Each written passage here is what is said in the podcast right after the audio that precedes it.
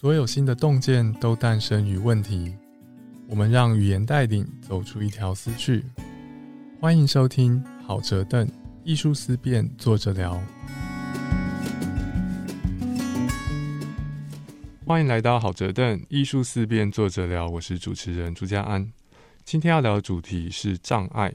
障碍是什么呢？社会如何界定障碍？这会怎样影响我们思考呢？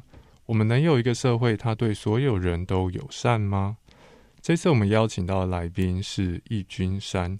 易君山呢是两厅院的无障碍顾问，在美国伊利诺州大学拿到博士，念的很特别，叫做障碍研究学、障碍文化艺术人文研究所。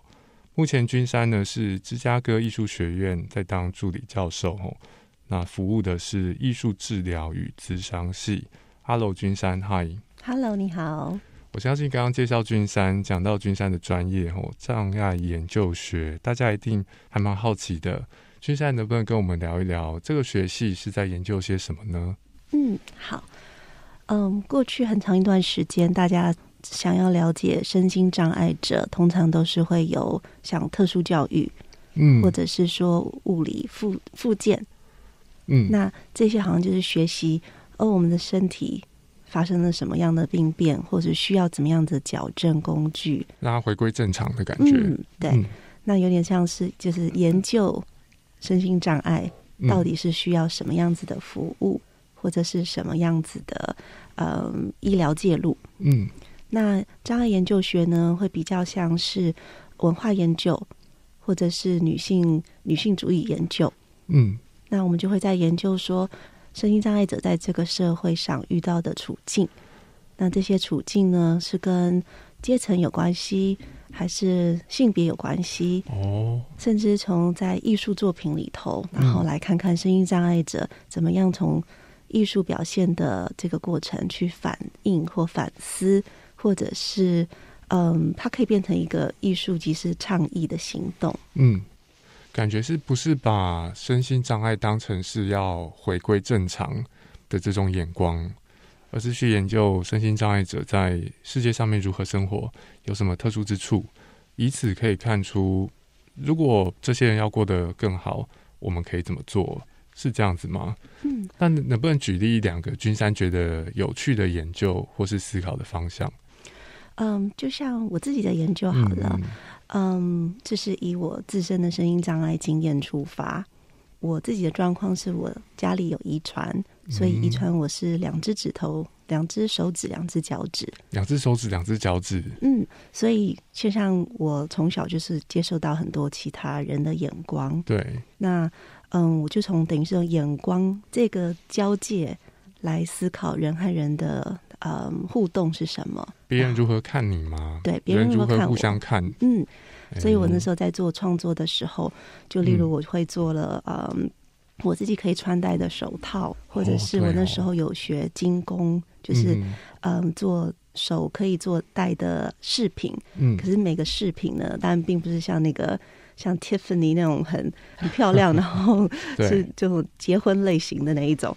或者是嗯，这个的时尚会变成是我想要从穿戴这些物件去讲一个故事。也许那个故事是嗯，就想有人跟我一起，就是遇到陌生人，开始不是会握手，对。然后有一次，像有一个人就把我的手给甩开了，因为他很惊讶的说啊。怎么会有两只指头？哦，他也不见得是厌恶什么的，他可能受到惊吓，对，就跟预期不一样。嗯，对对对，或者是有一次我也是去呃商店买东西，那因为我的手掌很面积很小，对，所以如果我要呃接零钱回来的时候，我就把两只手掌并在一起。嗯，那没有想到那一次呢，在买东西的时候，那个收银员很惊讶看到我的手，所以他就整个尖叫。然后我本来那个零钱我不是要想要抓的稳稳的嘛，对，结果那时候还没有给我之前，他就已经把零钱甩的到处都是，所以我那时候满天飞，没错，我那时候就把它做了一个嗯，我手可以穿戴的一个一个装饰，然后弄鱼骨的骨头，鱼骨的骨头，圆圆刺，呃，它有点是圆弧线，然后是刺刺的，所以那个造型就会变成那个鱼骨是放在我的两指中间，嗯，然后看起来其实像一个武器，嗯，然后那时候我在探索的就是，嗯，因为从小被教育是。呃，别人为什么会对你有反应？是因为你长得奇怪，嗯嗯，所以社会上会先定义说，哦，是因为你长得很异样、很怪，人家才会看。可是并没有思考过说，那对于我是吸收别人眼光的这一方，对我的影响会是什么？嗯，那还有包括就是心理上，就是哦，我可以怎么样来去反映这件事情？就像说我可以有什么样我自己的声音去表达我的感受。嗯，那可是这一些都是很长期，就是哦你不行啊，因为人家只是关心你而已。嗯，会以这样子来取代，所以就变成很多时候声音障碍者的真实的感受，其实没有办法去被被看见，或者是说被鼓励的是你这是真实的感受，都因为别人的期待，就像说哦，其别人期待说你要勇敢一点，你要坚强一点，所以觉得你的眼泪要忍着，不可以哭这样子。所以后来我在作品中一直在反思，说：“哦，那为什么会有被告知你就是长得很不一样这件事情？嗯，或者被告知你必须要自己忍耐，嗯，然后被告知哦，别人吓到了还是你的错？我相信那些被君山的手吓到的人，他们表达的也是他们真实的感受。但这边的问题是说，社会容忍谁表达自己真实的感受是蛮不对称的。”如果你的身体是很主流的人，你看到很少见的人，你吓到了，表达真实的感受，零钱可以满天飞，没人会怪你。但是如果你是那个吓到人的人，你会吓到人，是因为别人预设你的身体是所谓正常的身体，就是你不是。那这个时候，如果你觉得很受伤，社会可能会要你坚强一点，对，好像在表达真实感受这方面，社会。可以容忍谁去做这种事情，也是相当的不对称。所以君山在做的这边的研究、研究跟创作，我们能不能把它理解成是说，你出生在社会上面，你有可能是很多种样子，你不见得是主流或者比较常见的样子。但是不管是怎么样子的人，都有自己的生活经验。什么样子的社会可以让不管你是什么样子的人，你的生活经验跟真实的情绪。可以表达出来，让大家知道，让人们可以互相理解，像这样子的方向吗？嗯，没错。像我们在这样研究学里头，就会去探讨说，呃，为什么大家会对声音障碍者期待是你要很坚韧不拔？嗯，为什么会期待说，哦，女性的障碍者，你未来是不是可以当一个好妈妈？哦，就算是障碍者，就算社会已经是一个我光是要活下来都很不容易的样子。那当我是一个女性，社会还是依然会如此期待。嗯，所以在这样研究，我们就会有很多的对话，就是诶，是受到什么样子的历史背景、社会议题、价值观影响呢？嗯，社会对不同人的期待，只要是人类在社会上面，就会背负一些期待。说你，如果你是一个比较特殊的人类，或许有些期待在你身上不再起作用，但是有些不会因此就让你可以摆脱掉。嗯。今天我们的主题是障碍者，我想先问最核心的问题，就是到底怎么样才算是障碍者？我会想要先问嘉安，你觉得当你讲到障碍者，你会联想到什么人事物？哦，我觉得哦，这问题有道理，因为我们刚刚在讨论的就是社会期待。对，所以在讨论这一题的时候，想想自己如何理解。好，我我在这边想邀请一下我们的听众哦，就是像君山刚刚问我，我觉得怎样才算是障碍者？听众们也可以自己想想看，你可以列列看有哪些抽象条件或者具体的样貌，是你在思考障碍者的时候你会想到的。障碍者跟一般人有哪些不一样的地方？哦，那你稍微想一下，待会儿会提供我的看法，君山也会提供君山的看法。我们可以来对比，然后进一步的思考。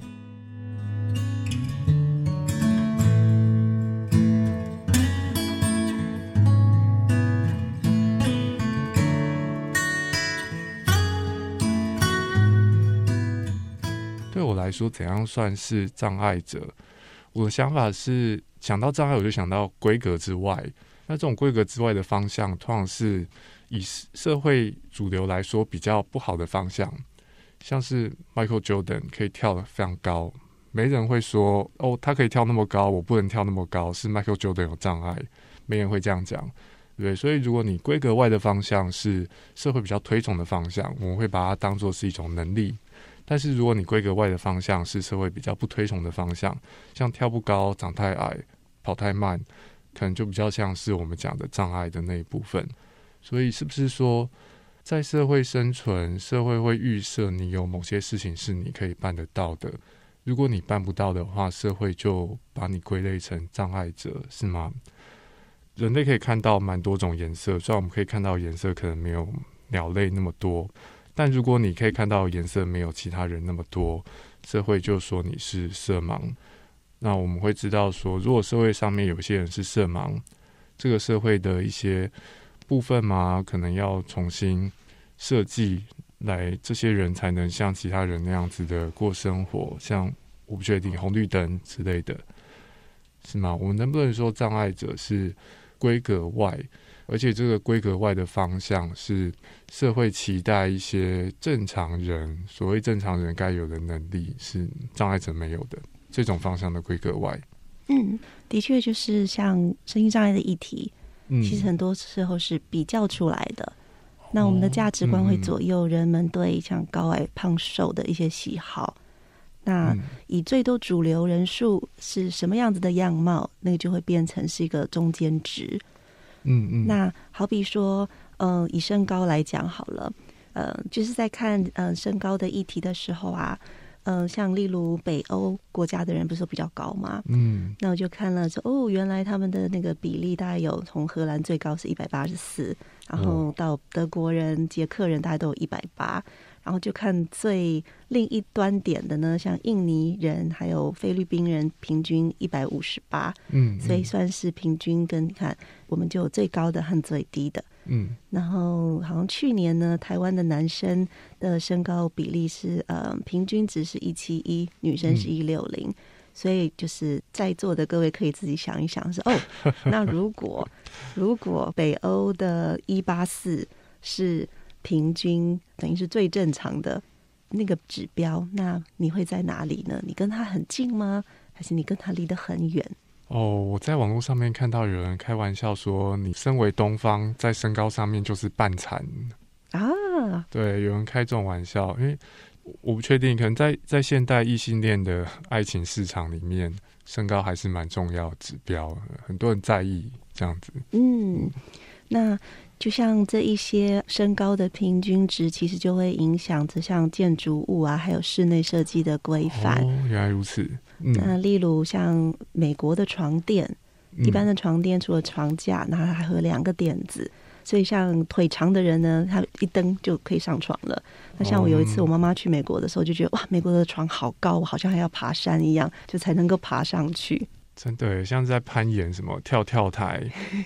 哦，讲到这个，我想到我自己身高是一八零，像我老家的洗手台对我来说就太矮了。嗯，那个矮到洗碗的时候腰都会痛。嗯嗯，对的那一种。对对啊，所以并不是说如果你长得没别人那么高，那是一件不好的事，而是。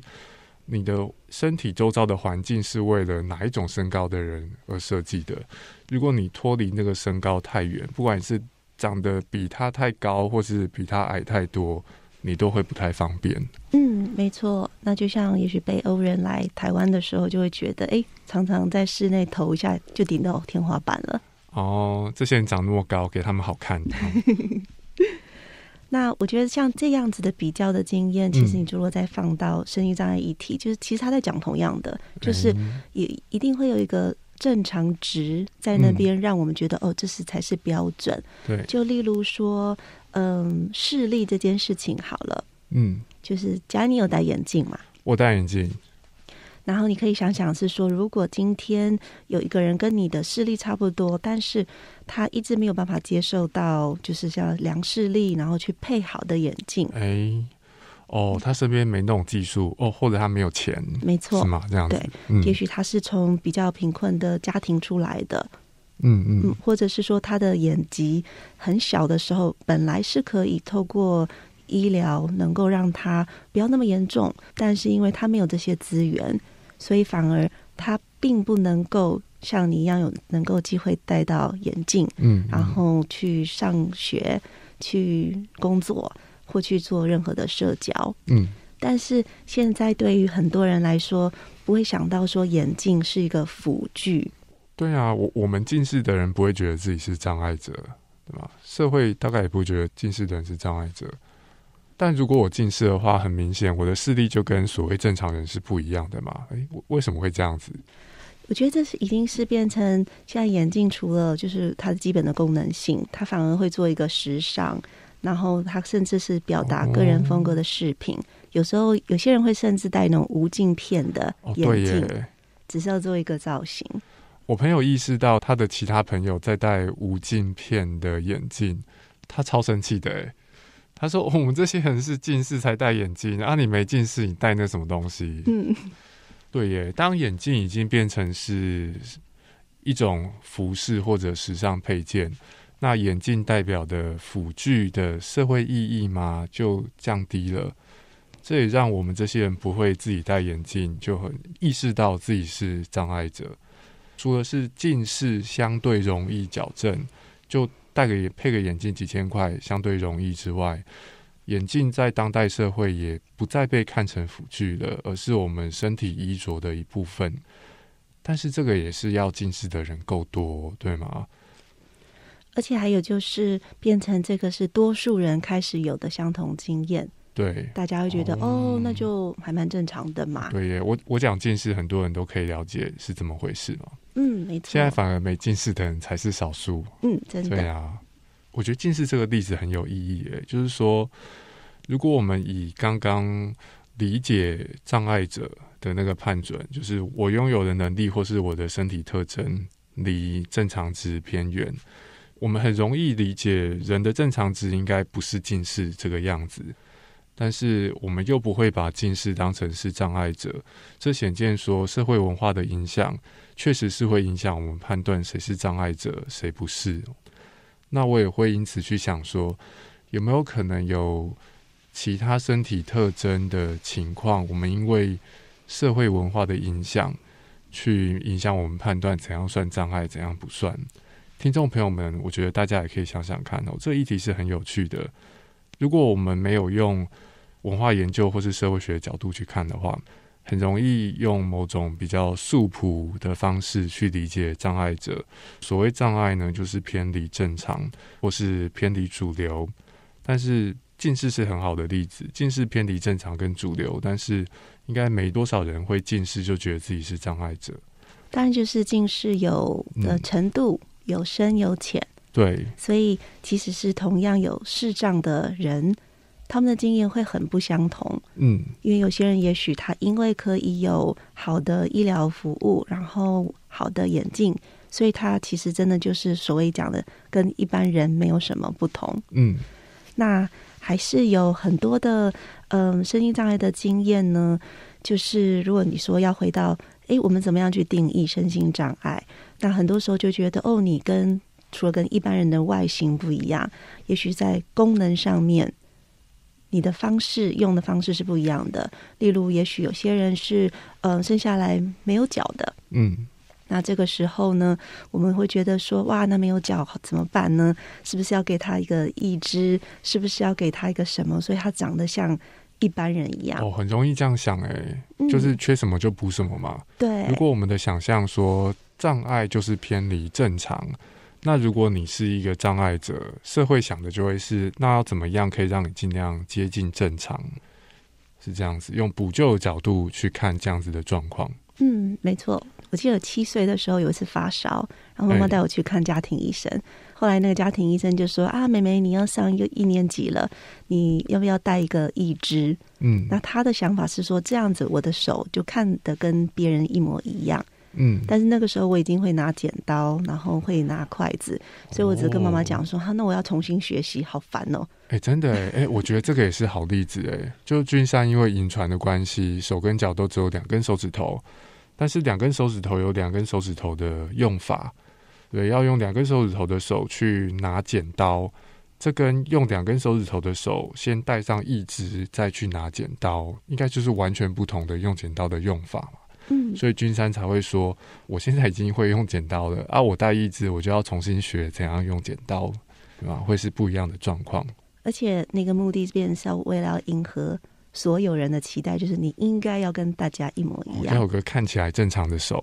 对，所以像很多人呢，嗯，其实他的身体是需要以轮椅代步的。嗯，那也有有一些人，他除了轮椅代步，他是可以自己站起来，因为会看那一天的身体状态。嗯，那但是这时候有人就说不行啊，你一定要一定要磨练自己，你坐轮椅表示你会更弱。但是其实大家没有发现的是，轮椅其实可以。等于是保健它，能够让它维持就是身体的状态，嗯，能够维持就是他今天比较需要的时候，有他一个好的一个支撑，嗯，所以长远将来是好的。但是大家看到轮椅的时候就觉得哦，那个不行了。哦，原来如此，就是大家难免会用自己的想象去衡量一个障碍者应该要长成什么样子。但是，必须还是要当事人才了解身体的状况、生活经验，以及我最需要什么，想要追求些什么。没错，很多时候就是大家会，嗯，以一个很医疗的模式看待声音障碍者。那这医疗的模式，不见得是你必须是医生、护士，你才会有这样子的观念，而是我们一般人，所有的人其实都会透过这个眼光，这个眼光就是从啊，我们必须要从。医学复健治疗的矫正过程，然后来让这些人变得跟所谓的我们大家都一样。嗯，但是从另一个角度呢，做从社会模式就看到说，哎，声音障碍者处在这个大环境里头，其实有很多的阻碍，还有不方便，其实是社会环境造成的。嗯，例如说硬体的，或者是软体的，或者是还有人的态度。哎，还有人的态度，就像说。嗯，比较传统的会说啊，你们家是不是祖坟没有就是埋好，或者是说香烧坏了报应，那或者又会讲到说，是不是你妈妈怀孕的时候做了什么？哦，才把你生成这个样子。对对对。那从心理学角度来看的话，就是其实心理学就讲一个投射。嗯。就是我们看到了面前发生的事情，其实投射出来，也许是心底的自己的感受和认知，然后就把它放在那个人的其他人身上。那我觉得，其实大家看到身心障碍者的时候，其实在心理的层面会提醒了自己对于失能或者是死亡的恐惧。哦，原来如此。这个想法是不是说，当我认出一个障碍者，我我一定是认出他跟我不同之处？然后我就会不由得开始想象，如果我变成那个样子，我的经验会是如何？然后我会用我的这种想象去给他建议，或是试图帮助他。但是问题是我并没有真的经历过只有两根手指头，比方说或是坐轮椅。在这种情况之下，我光是想象，如果是我只有两根手指头，或者如果是我我的脚不能动。这个想象是没办法完全贴切我眼前的人他真正的经验以及他的需求。没错，而且如果是从你一直都是五只指头、五只脚趾，然后跑跳呃都可以做的人，当你想象说哇，我失去那些能力，其实我们面对失去这件事情，其实这心里都会有很大的恐惧。对，所以其实会。第一时间袭来的其实是很多的恐惧，嗯，然后恐惧让你想象，哦天哪，那个真的很不方便，对，哇天哪，要是我的话，我大概就不想活了，嗯，就会有这些想法。我觉得确实会这样子想，哎，哦，原来如此，所以这会不会也是很大的心理动力，让我们用那种医疗模式去看待障碍者？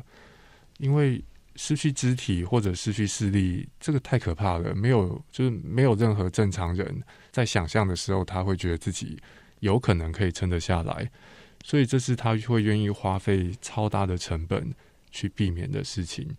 在这种情况底下，如果我看到障碍者，我第一个想到当然是我靠，这个太糟了，要怎么样才能把它变成我这样子的正常人？我会想到的是该如何去改变他，而不是该如何改变周遭的环境，让他这样子的人即使长得跟我不一样，他也可以像我这样子很便利的。在这个城市生活，没错，嗯，那很多时候大家看到声音障碍者，不管是真心障碍的需求，或身心障碍的一切一切，其实都会被很医疗化、特殊化的呃角度来看待。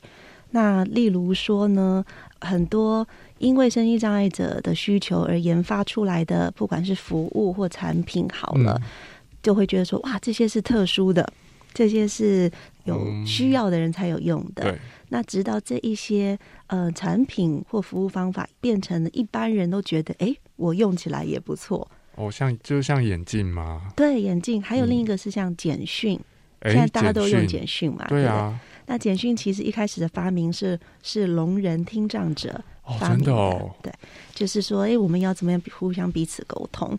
那所以一开始是便利了聋人，可是呢，之后变成我们当我们大家都受惠的时候，我们就没有想到，哇哦，原来有这一段历史。那嗯，我常常会觉得说，障碍者因为先遇到这些困难，为了要面对，其实我们变得身心障碍者其实非常有创意，嗯，但是也是一种先知。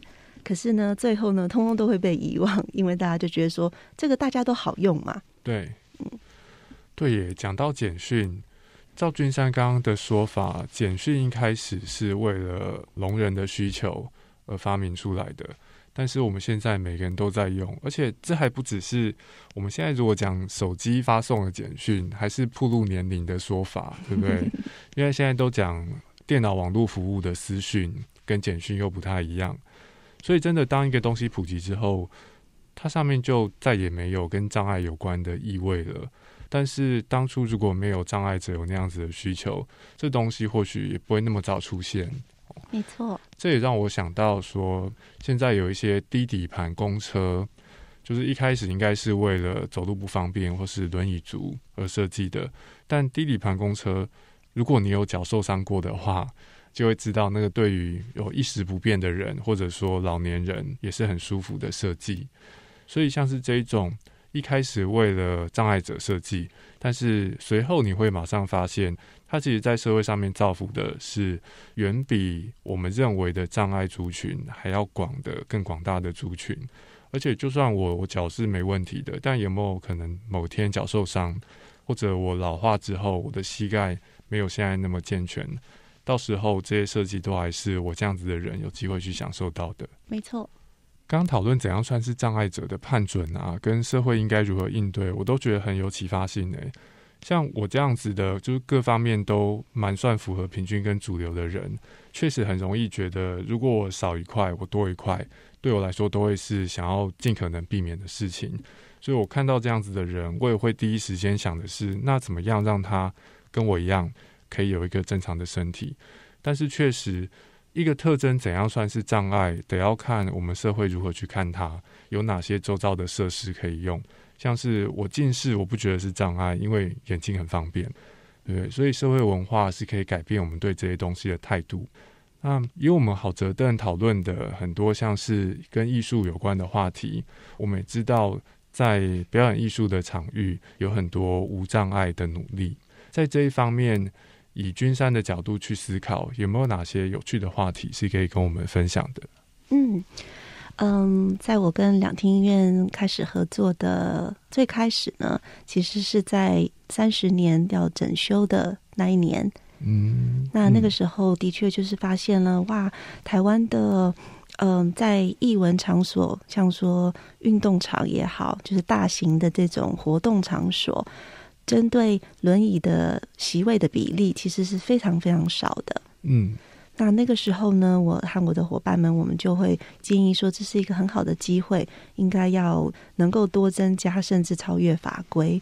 但是因为限于台湾的很多的法，尤其是跟声音障碍者绑在一起的，其实都是很老旧了。就例如说，嗯，其实文化文化休闲这一块的。政策呢，其实根本没有什么细项可以做参考。嗯，它只有呢半价的优惠，那其实并没有实质的措施。哦，就障碍者进去看表演半价这样子。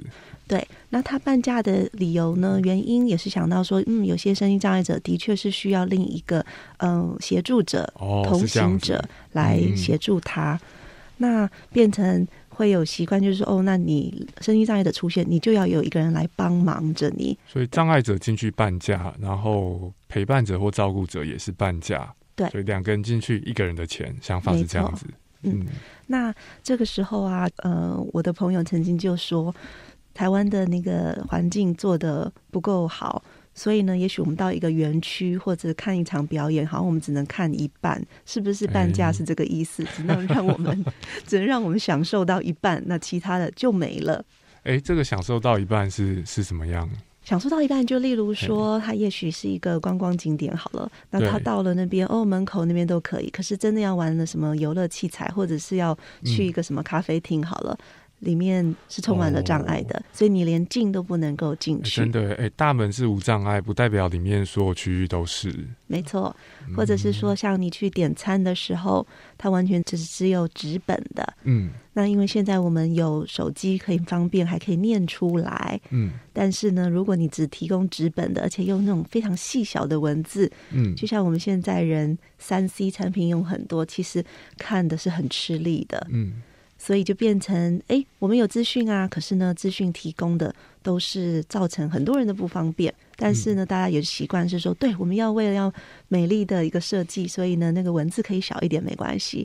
但是如果真的很小的文字的时候，其实没有多少人能够看得到。嗯，真的，就是不要说视力偏离平均值的人，正常人去看，真的很小的文字也未必可以看得很清楚。所以这边是不是还是回到像刚刚谈的说，人的特征跟能力一定有偏差值，每个人不会一模一样。但是我们的环境可以做到多么容纳各式各样能力值的人，都可以在这个地方很好的使用社会应该提供的各种服务。那在表演艺术这方面呢，我相信大家听过一些常见的所谓无障碍措施，像是手语翻译或是口述影像。那在这方面，君山能不能再给大家多谈一些，让大家可以有所了解？那我们就沿着我们刚刚讲的，就是视力有关的，好了。嗯，像现在有口述影像，对，像我们刚刚讲的，我们提供了辅具，让大家看得到，透过眼镜。那眼镜已经变时尚了，所以你觉得习惯了。对。那口述影像也是同样的概念，就是它呢，能够让视障者或者是盲人。透过听的方式来理解，说现在剧场上面表演的是什么内容。嗯，那嗯，口述影像的方式呢，它会是由嗯使用者戴耳机，然后会连接到口述影像者，会就是对着麦克风一个内建麦克风，然后它能够传达及时的传达。舞台上表演的内容，嗯，那有些场次呢，甚至觉得说，我们口述影像其实可以是整个表演场的一个美学元素的一部分，所以他甚至不用每一个人需要的人戴耳机，而是就是整场就是就直接扩音出来嘛，对，而且就是变成是它连接成艺术性的一部分，嗯，然后不会让你觉得说很突兀，但是呢，它就是能够让所有人弄听的方式。然后，如果你有视力，是那种看的方式，甚至是那种空气的感觉，对空间的感觉，去营造一个他想要的艺术表现。嗯，我觉得这个很有趣诶，也想到之前眼镜的案例，这就不像是说，好吧，我要做一场表演，但是有些人要看清楚台上会有问题，所以我就用声音提醒他说台上发生什么事。但是如果我把口述影像做成就是表演的一部分，这就不再是为了特定有需要的人而做，而是我们进行的这个表演设计成现在这个样子，它刚好可以让任何人，你不需要可以看清楚台上发生了什么事，也可以享受到我们表演的其中一部分，不是为了谁设计，而是让这个表演可以容纳更多人，大家都可以享受跟讨论。就有两点我会想要讲的是，第一点是，嗯，这的确是为了要让视障者能够觉得他们的需求是有被看见的，嗯，这也是他们需要的。那我觉得就是从这个点呢拉再拉一条线，是因为视障者的这个需求，其实带给我们的一个是一个变成创作的元素和一种新的元素，嗯。所以我会常常会想的是障碍者的需求，一开始先觉得是说，哇，这就是一个很大的阻碍。可是呢，其实后面拉出来的，它都是很有创意的东西。嗯，就像好口述影像，它现在可以变成一个美学元素。然后包括说手语表演，手语表演对于聋人的文化里头，他们本来就是用这个很视觉性的手语、肢体语言，包括嗯脸部的表情，然后来做一个表达。那所以我们在想说，艺术的表达里面本来就有很多种元素，嗯，那这一些元素从来自聋人文化的，其实更让我们去思考是说，哇，我们的听人文化里头是怎么样来，嗯。怎么样来有空间来搭建聋人文化？嗯，而且是让聋人文化可以自己滋长出来，不见得是聋人文化跟听人文化一定要放在一起。嗯，因为很多时候一开始是聋人文化，嗯的空间是小的，所以我们在讲共融的时候呢，的确是希望是大家都有参与的权利和机会。可是我们也会很返回去思考的是说，因为过去。嗯，声音障碍者其实长期是被排除在外的。嗯，所以我们听来讲共融，好像哇，大家共好，很美好。可是我们更要提醒的是，为什么要有共融这个概念？Inclusion，其实我们要讲的是 exclusion，就是被排除的这一些人的经验。其实我们要来拿来正视它。嗯，避免排除。对。其实我知道有像音乐人自己从小爸爸妈妈扶持他培养音乐的表现，那等到呢，就是爸爸年纪大了之后要带呼吸器，就会觉得说哇，我带呼吸器。去到表演场会影响到别人，对。那这时候音乐人就觉得啊，那我该怎么办呢？是不是我得靠我自己的关系？也许跟场地的人沟通一下，让我的爸爸能够进去。可是爸爸自己会觉得啊，我会吵到别人这样子，所以那种心情其实还蛮难过的。因为你从就是拉拔一个小孩子长大，然后变成很接触的音乐人。你没有办法，没有办法去看那个表演，嗯，会被隔离在外面那样子。然后，或者是有一次我自己去看表演的时候，后排的嗯一个。十几岁的小男生吧，他也许应该是呃有一些自闭症的倾向，嗯，或者是其他的呃智能障碍。那他看表演的时候，他很喜欢，所以很喜欢的时候，他就发了一点声音，就爸爸妈妈就很紧张。然后呢，真的是找到人了，嗯，爸爸妈妈就捂着他的嘴，然后按住他的身体，是这样子看完的，很辛苦。嗯，然后那时候就会觉得，哇哦。喜爱艺术的这个表现，其实在这当下是被禁止的。嗯，那我觉得这些都是很活生生的呃例子，就是这些是人们遇到的。那我觉得像你刚刚说的，那我们可以怎么样子制造更好的空间？嗯，所以呢，像两厅院，我们现在有嗯轻松自在场，轻松自在场。对，那这个轻松自在场的这个设计呢，其实就是有考虑到很多人，也许真的就是父亲年纪大了，呼吸器，或者是说，嗯，像刚刚说的，有些人会发出声音，像驼队视症的人，嗯嗯，那这些他并不是说好像故意要发出这些声音，然后来做一个扰乱大家的一个，这他不是他的呃初衷。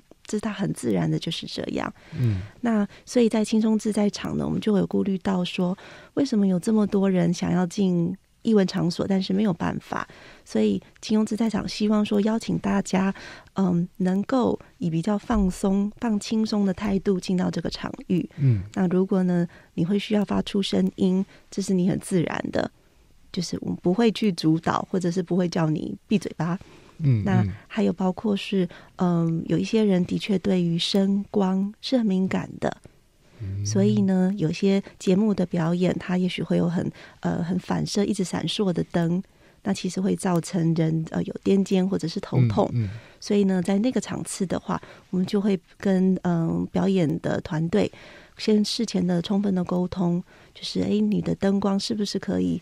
要剪除那一块，嗯，或者是以其他的方法来做代替，嗯，包括是说，嗯，声响也是，有时候有巨声一响，也许会吓到人。那在沟通的过程呢，其实我们也会遇到艺术家是说，哦，这个好像可以让我再去，等于是一个挑战，让我去激发一下，哦，我可以怎么样子做一些改变，但是呢，还是能够把我的呃创作的核心完整的呈现。原来如此，就之前有些东西必须要用巨响或者声光才能呈现。那假设我先不用这个，那我可以用哪些是一个创作方面的挑战。没错，所以我觉得这又是带来了给创作者一个新的激发，就是你的作品可以是这一种，可是你有很一个很多的可以有一些不同的版本。嗯，那我觉得在做共融还有无障碍这一系列的规划呢，其实想的是我们台湾有很多很好的译文的作品，好的作品需要被大家看见。增加观众群，那其实呢，声音障碍的呃社群其实是很广大的，所以呢，会觉得是因为有好的作品，希望更多人看见，然后声音障碍者也长期没有办法来参加这些艺文活动，所以搭建这一些共融的嗯，不管是服务或者是说嗯整个艺术层面的设计，其实就是希望说透过手语翻译、口述影像、字幕，让每一个作品能够更。完善，还有弄更多元化的方式来呈现。那我觉得这个很重要的是，除了我们这样说的，要移除社会上的一些阻碍，还有呢，就是另一个嗯，长远更希望做的是，其实艺文界有身心障碍经验或身份的艺术家是很有限的。那因为背后的更大的议题是，有些人也许觉得，哇，我不能够认我有这个身份或我这个经验，因为有太多的经验。呃，告诉我们是，当你把身心障碍的身份呈现出来的时候，很多艺评或者是观众，他没有办法看看到你，嗯，艺术表演的一个核心在哪里。他也许第一时间就被说，哇，他手怎么长这样？他头怎么长这样？他看不见耶，就好像会被这一些很物理的东西先给镇住了。所以，像很多艺评。嗯，就会访问说这个艺术家的本来是要看作品的，结果后来就会变访问是，哎，你那你从小生活怎么生活？你的家人怎么照顾你？这样子如何克服难关，重新站起来？那就变成，哎，你不是要访问我的艺术作品吗？怎么变成访问我的？把我弄成一个斗志，就是呃，不是斗志，那叫什么？生命斗士。对，生命斗士。对，而且这也会影响大家如何诠释他的作品。对，从中作品当中看到坚韧不拔等等等等，但是这未必是从他作品可以有的最有趣的诠释方式。嗯，但是大家应该都可以想象，身体或是心灵超乎常规的障碍者，不管是作为读者观众进入艺术圈，还是作为创作者进入艺术圈，对我们人类社会来说都会是非常有意义的，因为艺术就是给我们新的体验。对，然后今天有一群人，他身体或是心灵跟你我不一样，这代表的是他的体验也会跟我们不同。而在世界上面失去了解那些体验的机会，我相信对于任何人来说，特别是对于关注艺术的人来说，会是可惜的事情。所以，像是君山刚刚跟我们介绍轻松自在场，我就觉得很有趣。我自己虽然没有体验过，但是我的朋友去参与过。他说：“他虽然不是因为障碍者的身份，所以特别挑那一场，但是身为一般人，他也觉得轻松自在场真的蛮轻松自在的。你不需要担心自己什么样会打扰到别人，然后非常想上厕所就去上厕所，像这样子的。所以我觉得听了大家对轻松自在场的分享之后啊，我也觉得这个就像是眼镜简讯或是滴滴盘公车。”一开始，我们社会有这种设计的初衷，或许是为了想要更能贴近某些障碍者的需求。但是从这些设计，我们也发现，你不见得需要是障碍者，也可以从那边得到更便利、更有趣的体验。我自己觉得，像是这一集讨论障碍者、障碍的判准、障碍者处境，以及整个社会可以如何共同生活，是非常有意义的。因为一方面，我们看到何谓障碍，并不是有一个非黑即白的判准，而是受到社会价值观的影响。近视可以从是障碍变成不是障碍。那其他方面现在被认定成是障碍的，再过十年我们会如何认定？其实很难说。但是可以想见的是，我们今年如何看待那些被我们认为是障碍的特征，一定会影响到十年之后的社会。因此变得更加丰富，还是更加不方便？可以说，如何对待跟自己长得不一样的人，或许也决定了未来的社会有哪些东西会让我们怎样的受到对待。这一集好折凳，我们讨论障碍。大家可以看到，很多人他的身体或心灵跟你我不一样，但是这并不代表他注定要过得比较不方便，而是看我们设计出怎么样的社会。而且我们都知道，不一样的人有不一样的生活体验，而我们创造艺术、体验艺术，很大的程度就是要看看不一样的人他的生活跟情绪还有思考长是什么样子。所以，不管是表演艺术、两厅院，我自己的想象是一个地方有艺术品很好，能让更多人来欣赏跟讨论艺术品，那会是更好的事情。所以，像刚刚的轻松自在场，我自己也觉得很有启发性。一开始是可能是为了障碍者设计的，但是到了后来，就算你不见得需要是障碍者，你也可以享受轻松自在场的轻松跟自在哦。那在这部分呢，有些听众可能会想说：“OK，那除了轻松自在场啊，还有刚刚我们讲到口述影像嘛，然后可能还有触觉导览之类的。那两厅院在这方面还有做哪些有趣的设计，是我们可以去接触看看跟思考的？那这东西其实蛮多的啦，我们这节目可能也介绍不完。大家大概也不希望我们接下来花半个小时来介绍 两厅院各项服务，所以啊，我们把一个说明的连接就放在。文字叙述，好不好？有兴趣的听众朋友可以去看看现在的表演艺术领域，在针对让更多的人可以欣赏艺术这方面正在进行的一些努力。那我们今天呢，感谢君山，谢谢。